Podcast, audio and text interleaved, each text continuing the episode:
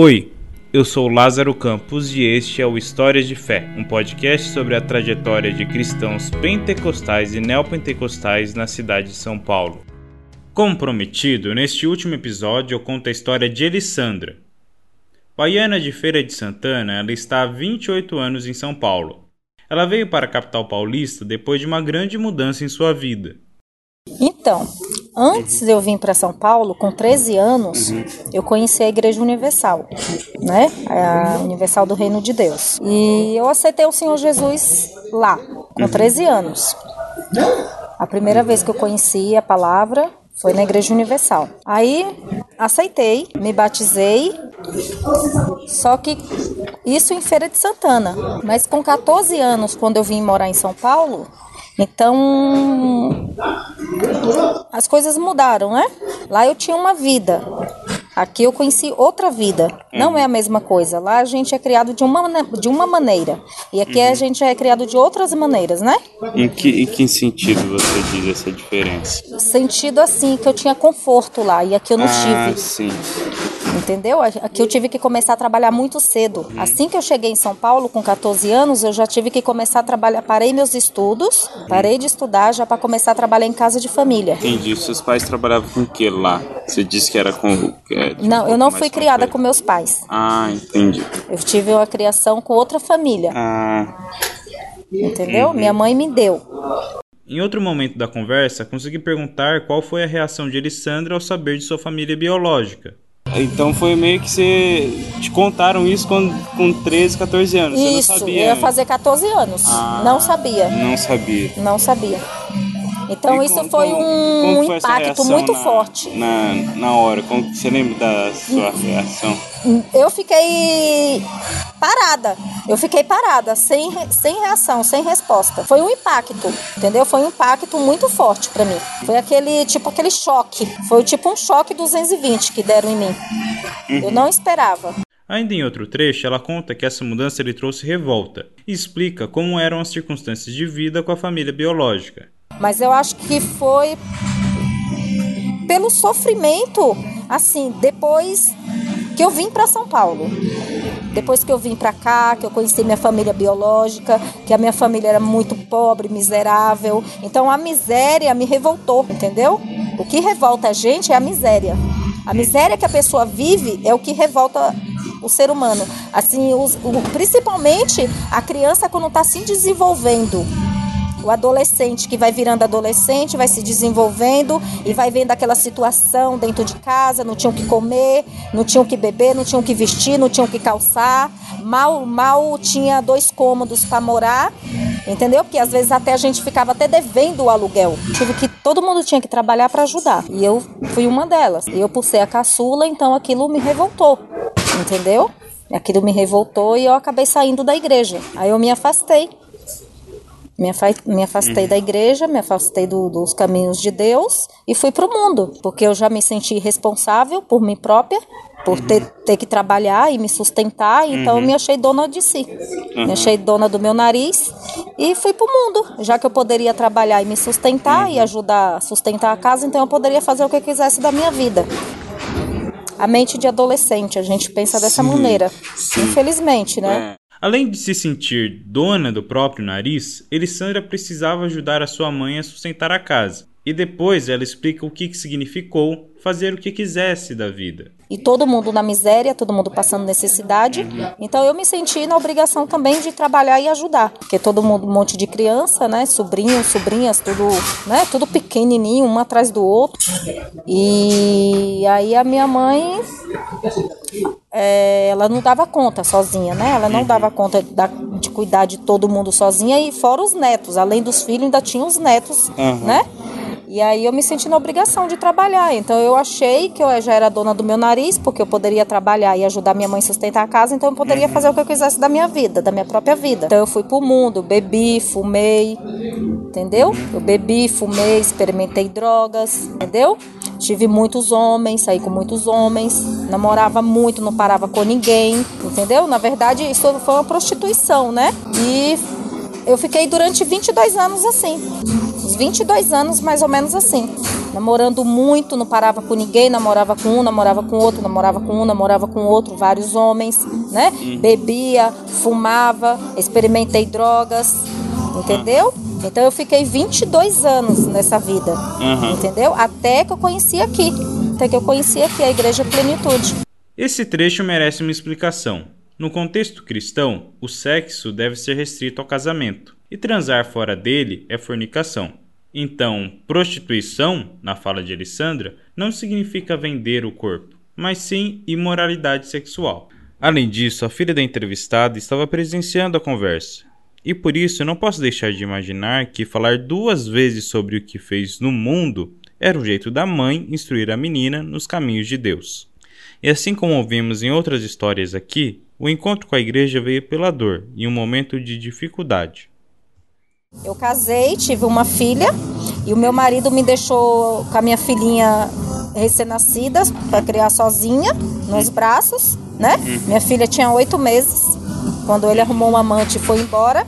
Então eu estava em depressão, eu estava deprimida, em cima da cama, não queria tomar banho, não queria pentear cabelo, não queria comer, entendeu? Fedendo em cima da cama. E aí eu procurando o canal da assim de qualquer igreja, acabei achando a igreja Plenitude do Trono de Deus. E aí eu fui assistindo, na época era na Rede TV, né? Ela passava na Rede TV, a programação. E aí eu acompanhei pela televisão a noite inteira e, fiquei, e amanheci o dia assistindo. E aí, quando foi no outro dia de manhã, umas 8 horas da manhã, eu liguei no SAS da igreja, deu para pedir oração. Aí fui muito bem atendida, a pessoa atendente me atendeu, orou por mim, me passou o endereço da igreja na Avenida Celso Garcia, no 899, e aí eu fui conhecer a igreja. Conheci, e depois de três meses que eu tinha conhecido a igreja, eu renovei meu batismo, renovei minha nova aliança com Deus. Saí do mundo, larguei tudo, no, o, que tava, o que eu estava fazendo de errado no mundo, me arrependi, claro. E aceitei, renovei minha aliança, uma nova aliança, fiz uma nova aliança com o Senhor. Me batizei novamente na Igreja Plenitude, aceitei o chamado de Deus e graças a Deus estou firme até hoje. Continuo firme, continuo fiel com Deus e Deus fiel comigo. E essa aliança foi renovada com Ele, não me arrependo. É importante notarmos alguns pontos nesse trecho. De novo, o meio de comunicação aparece como um promotor da ligação entre a igreja e a fiel. E mais uma vez, a história envolve uma família de uma mãe solo, de acordo com a síntese estatística de 2016 do IBGE, essa configuração familiar é a terceira mais comum no Brasil, presente em 16% das casas. E basta visitar qualquer igreja para notar como é comum as mulheres levarem seus filhos à igreja sem os pais, sejam elas casadas ou não. Afinal, elas são 58% dos evangélicos. Entre as neopentecostais, que é o caso da plenitude, elas representam 69% da igreja. As informações são do Datafolha em uma pesquisa de dezembro de 2019. No último episódio, destaquei como os dons espirituais e experiências com o Espírito Santo são importantes na plenitude. Para Elissandra, é isso que assegura nessa igreja. É você sentir o Espírito Santo. Você sentir o Espírito de Deus entrar dentro de você. Que nas outras igrejas eu não senti. Não senti. Eu buscava, eu louvava, mas eu não sentia o avivamento, o Espírito Santo entrar dentro de mim. Eu nunca senti. E aqui eu senti esse avivamento. Aqui tem avivamento com o Espírito Santo que é o que está me segurando aqui até hoje, entendeu? Então o que me segura aqui na igreja é o Espírito de Deus, não é a palavra, porque não adianta você ouvir a palavra, entendeu? E não sentir a palavra. Você tem para você viver a palavra, você tem que sentir a palavra. E aqui eu senti porque eu fui batizada com o Espírito Santo aqui. Na outra igreja eu não fui batizada com o Espírito Santo, eu fui batizada aqui. E o que é o avivamento com o Espírito Santo? Você pode descrever essa experiência? Perguntei. Parece que eu tô lá no céu. Uhum. Se eu pudesse, eu não voltava. Uhum. Se eu pudesse, eu permanecia lá. Entendeu? Não tem, não tem explicação. Não tem explicação, não tem palavras. Parece que você tá lá no céu. E você não quer voltar para a Terra, para o uhum. planeta Terra, entendeu? É assim. Quando você tá com o Espírito Santo falando em línguas ali naquela, naquele momento, parece que você tá lá no céu. E você não quer voltar. Você quer ficar lá, você quer permanecer lá. Só que, né? Infelizmente a gente precisa voltar para o planeta chamado uhum. Terra, né? Então, mas é uma sensação que a gente não quer voltar, a gente quer permanecer lá, entendeu? Entendi. É muito boa, uhum. muito bom mesmo. É uma experiência muito boa. Ela ainda deixa claro como essa experiência mudou a sua vida. Eu sou uma nova criatura. Eu era uma pessoa antes de me batizar né? E antes de conhecer o Espírito de Deus. Porque antes de eu conhecer o Espírito Santo, mesmo visitando outras igrejas, eu continuava a mesma pessoa do mundo. Eu não mudava. Eu não mudava. Mas depois que eu me batizei aqui, aceitei o Senhor Jesus aqui na plenitude e fui avivada e conheci o Espírito Santo, o Espírito Santo, o Espírito de Deus entrou, entrou dentro de mim, entrou na minha vida, nunca mais eu fiz o que eu, o que eu fazia antes. Nunca mais eu falei palavrão, nunca mais eu agredi ninguém, nunca mais eu briguei com ninguém, nunca mais eu fiz nada. Hum. Eu, eu, eu sou outra criatura, eu me acalmei, entendeu? Eu, eu dou ouvido porque a pessoa fala, antes eu não dava ouvido porque as pessoas me falavam. Às vezes as pessoas mais velhas vêm me dar um conselho, eu não queria ouvir.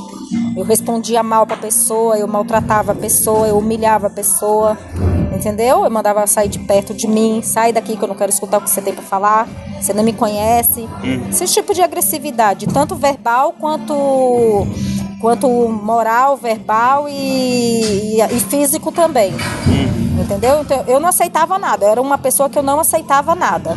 Eu era muito rebelde. Muita rebeldia, eu tinha muita rebeldia dentro de mim.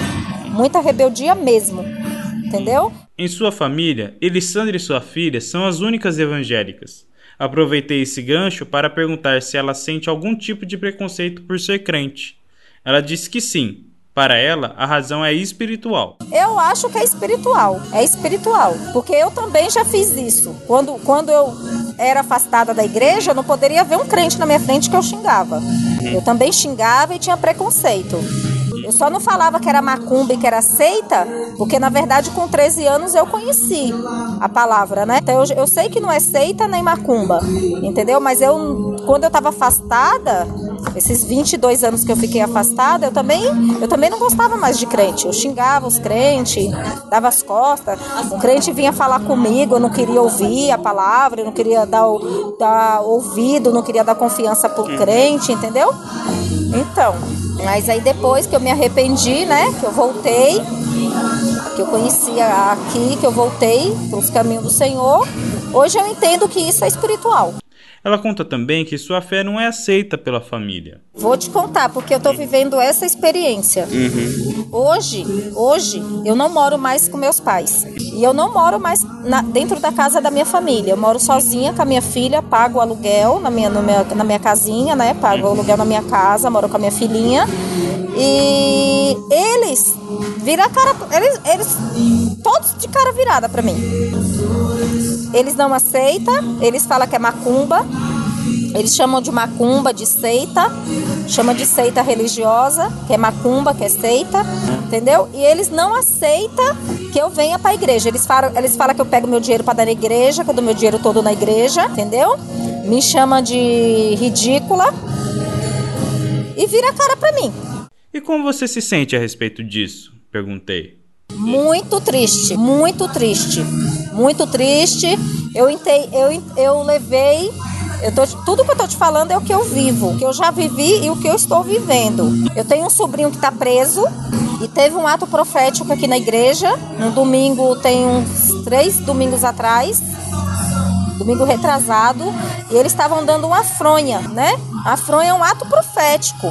É a fronha de, de, de José, José do Egito que ele que ele estava na prisão, entendeu? Quem conhece a história de José sabe, né? Ele, José estava na prisão e aí da prisão de escravo ele virou governador. Então a igreja estava esse ato profético, né, dando a fronha, entendeu? E eu peguei essa fronha, né, com fé, com fé, com amor e dei na mão da minha mãe, pedi mãe, leva para mim o meu sobrinho, porque eu não posso entrar para evangelizar ele, mas a senhora pode, porque a senhora é vó, né? E eu levei com tanto amor um CD, um CD do apóstolo e da bispa. Levei a fronha, levei um, um azeite ungido, né? Daqui da igreja. Entreguei na mão dela. Aí eu falei, mãe, leva para mim. E um, e um Salmo 70, que é aquele apressa-te, ó Deus em me socorrer, apressa-te, ó Deus, em me livrar, entendeu? E eu fiz esse ato profético e entreguei na mão dela. E ela jogou na minha porta. Ela foi lá na porta da minha casa, jogou e falou que era macumba e que era seita e que ela não ia levar aquilo para ele. E ela não levou. E eu não falei nada para ela, não tive reação. Eu, nessa hora eu não tive reação. Talvez se fosse lá atrás, quando eu era do mundo, eu tinha até, acho que até batido nela. Mas hoje, como eu te falei, o Espírito Santo trabalha na gente, entendeu? Hoje, se a pessoa acha que me dá um tapa na cara, eu dou a outra pra pessoa bater. Antes não, entendeu? Então o Espírito de Deus trabalhou muito isso dentro de mim. E aí ela jogou na minha porta e falou que era seita religiosa, que era uma seita, que era macumba, que era trabalho feito, que era um trabalho, que era não sei o quê. E aquilo me magoou muito, me machucou muito. Mas eu não falei nada. Eu peguei, recebi, peguei, peguei as coisas tudo de volta, entrei, entrei para dentro da minha casa, fechei a porta, ajoelhei e orei a Deus, entreguei tudo na mão dele e falei: Deus, o senhor viu? O senhor viu que eu dei com tanto amor, eu entreguei na mão dela, o senhor viu o que, que ela fez, Senhor?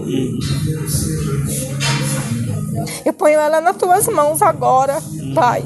O senhor viu o que eu fiz? E ela me devolveu tudo e falou que era macumba, que era seita religiosa, e ela não aceitou e não levou o que eu pedi para ela levar para o meu sobrinho na cadeia. E o Senhor sabe o que o Senhor faz, está nas tuas mãos agora. Toma conta, cuida para mim, cuida dela para mim, porque eu não posso fazer nada, o Senhor pode. Foi Sim. o que eu fiz. Eu pus o joelho no chão, orei e entreguei na mão de Deus o que ela fez, porque ela não desfez de mim. Ela não desfez de mim. Ela pensa, ela acha que desfez de mim. Mas ela não desfez de mim. Ela desfez de Deus. Ela desfez das coisas de Deus e da palavra de Deus. Não foi de mim que ela desfez, foi do Senhor. Ela desfez das coisas do Senhor, não foi de mim. Então eu estou tranquila. Cabe outra explicação aqui. Ato profético é um ato simbólico para manifestar a fé do crente sobre alguma coisa específica. Além disso, é importante entender que ser chamado de macumbeiro é muito ofensivo para um crente neopentecostal. Isso porque as igrejas desse grupo enfatizam muito a guerra espiritual, na qual os cultos afro-brasileiros são entendidos como demoníacos. Alessandra mora em Valo Velho, bairro da Zona Sul de São Paulo, e demora duas horas e meia e três ônibus para chegar à plenitude. Apesar de ter igrejas próximas à sua casa, ela diz que gosta mesmo é da plenitude. Perguntei se havia mais alguma coisa que ela gostaria de compartilhar e então Elisandra contou que a sua filha foi curada de uma lepra, logo depois que começou a frequentar essa igreja. Foi uma seta, uma seta que o diabo jogou por ele não aceitar que eu entreguei a minha vida na mão do Senhor Jesus, que eu voltei, na verdade, né? Que eu voltei para o Senhor Jesus. Ele não aceitou e jogou essa seta em cima da minha filha. E a minha filha, por ser criança, pegou. Pela ser criança, pegou a seta, né? Mas eu permaneci, eu não desisti, eu vim, fui vindo, fui vindo, fui vindo, e ela com a lepra, e eu ia no médico, e o médico não resolvia nada, tomava remédio, passava remédio, não não não estava resolvendo nada, até que um dia eu vim um dia de domingo, aí no culto de, de manhã, que foi com o apóstolo, né? No culto de domingo de 9 horas da manhã, então eu vim nesse culto e eles estavam dando um vidrinho de azeite com sangue do cordeiro misturado. Azeite com sangue do cordeiro misturado. E eu peguei mais ou menos uns sete vidrinhos. Eu ofertei, peguei sete vidrinhos e levei para casa. Cheguei em casa, ajoelhei, orei e falei com Deus. Eu falei assim: Deus, eu falei, Deus, se aquele batismo na represa Guarapiranga valeu para o Senhor, o meu batismo, a minha vida, a minha alma nas tuas mãos, se foi válido aquele batismo na minha vida, então o Senhor vai curar minha filha hoje. Eu peguei aquele azeite com sangue do cordeiro, tirei a roupa da minha filha, passei no corpo dela inteiro e mandei ela dormir. Ela dormiu. No outro dia que ela acordou, a ferida estava toda fechada, toda seca e a casca estava toda preta. E, hum. e ela mesmo começou a arrancar. E ela mesmo começou a coçar, começou a arrancar. Falou, mamãe, olha aqui, mamãe, arrancou tudo. Secou tudo, mãe, ó. E ela mesmo começou a arrancar a casca. A ferida estava toda fechada, a casca estava toda seca, toda preta, seca. E ela mesma foi arrancando a casca do corpo dela, a ferida preta, a casca preta que já estava toda seca. Secou tudo, da, do pescoço até as partes íntimas dela, tava tudo seca. Que até nas partes íntimas dela tinha ferida. Tava tudo seca no outro dia. Aí que eu vi que realmente Deus tinha aceitado a minha alma, a minha vida na mão dele. Porque eu fiz esse desafio com ele eu fiz esse desafio com Deus. Eu falei para ele, se ele tivesse aceitado, ele tinha que me dar o sinal aquele dia. E ele me deu. Então ele provou que ele tá na minha vida, que ele é na minha vida. Então eu não tenho motivo para sair da igreja. Eu tenho motivo para permanecer, para ficar, para ser fiel a ele. Eu não tenho motivo para sair, porque ele me provou que ele é na minha vida. Ele me provou que que Ele está comigo e que Ele ouviu o meu clamor, a minha oração, porque eu ajoelhei e pedi para Ele e Ele me ouviu e Ele me respondeu no mesmo dia. Não foi no outro dia, foi no mesmo dia, na mesma hora. Uhum. Porque eu já fui passando e já fui sentindo a diferença. Uhum. Eu peguei o azeite com o sangue do cordeiro e fui passando no corpo da minha filha inteiro e tá ela aqui de prova, que não me deixa mentir. Por fim, perguntei o que ela achou da experiência de ser entrevistada. Agradeço. Muito obrigada. Ninguém nunca fez isso comigo. Ah, é, qual que é a sensação de ser entrevistado? Ah, é ótima. Amei, adorei. Muito bom, viu? Gostei é. mesmo. É, é muito bom. É. E é bom a gente falar das coisas de Deus. Sim, sim. Entendeu? É bom. Uhum. Ah, eu, eu tenho a sensação, é assim. Ó, espiritualmente falando, parece que a gente vai subir uma escada a mais. Cada vez que a gente abre a boca, né? Para falar da palavra de Deus, para falar das coisas de Deus, dar testemunhos também. Cada testemunho que a gente dá, parece que é um degrau que a gente está subindo espiritualmente. Sim, né? Sim. No é. espiritual, no mundo espiritual, a gente sobe um degrau cada dia. Cada dia a gente sobe sim, um degrau, sim, espiritualmente falando, né? Sim. No mundo espiritual, a gente vai subindo, parece uma escada, é uma é, escada. Cada dia você vai subindo aquele degrau. Sim, é verdade? Sim, é verdade. Tchau, obrigada. Tchau. Eu que agradeço. Vai na paz. Amém. No primeiro episódio, disse que queria conhecer a história dos evangélicos das igrejas que visitei e entender o porquê deles irem nelas. Depois das entrevistas, vejo que eles vão por vários motivos. Pode ser por uma cura milagrosa, por sentir-se bem, ou porque a igreja leva uma mensagem de esperança. Claro, tem algumas divergências. Por exemplo, discordo da teologia da prosperidade da guerra espiritual defendida pelas igrejas neopentecostais.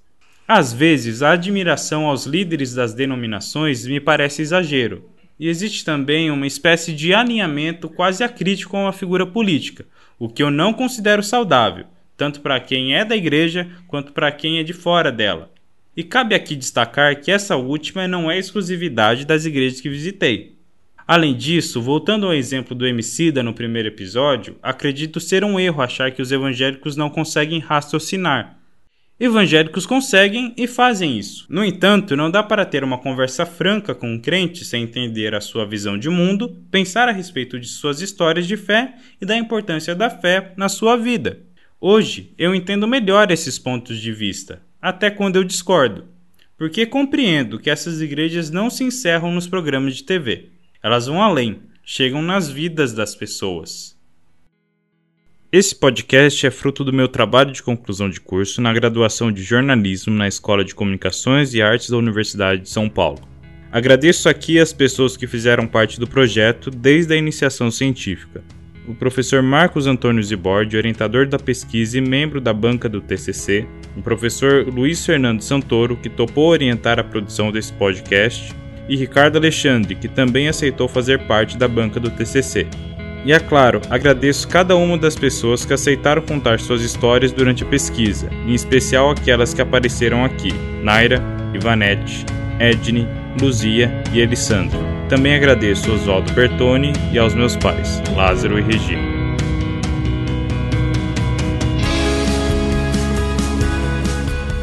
Eu sou Lázaro Campos e este foi o História de Fé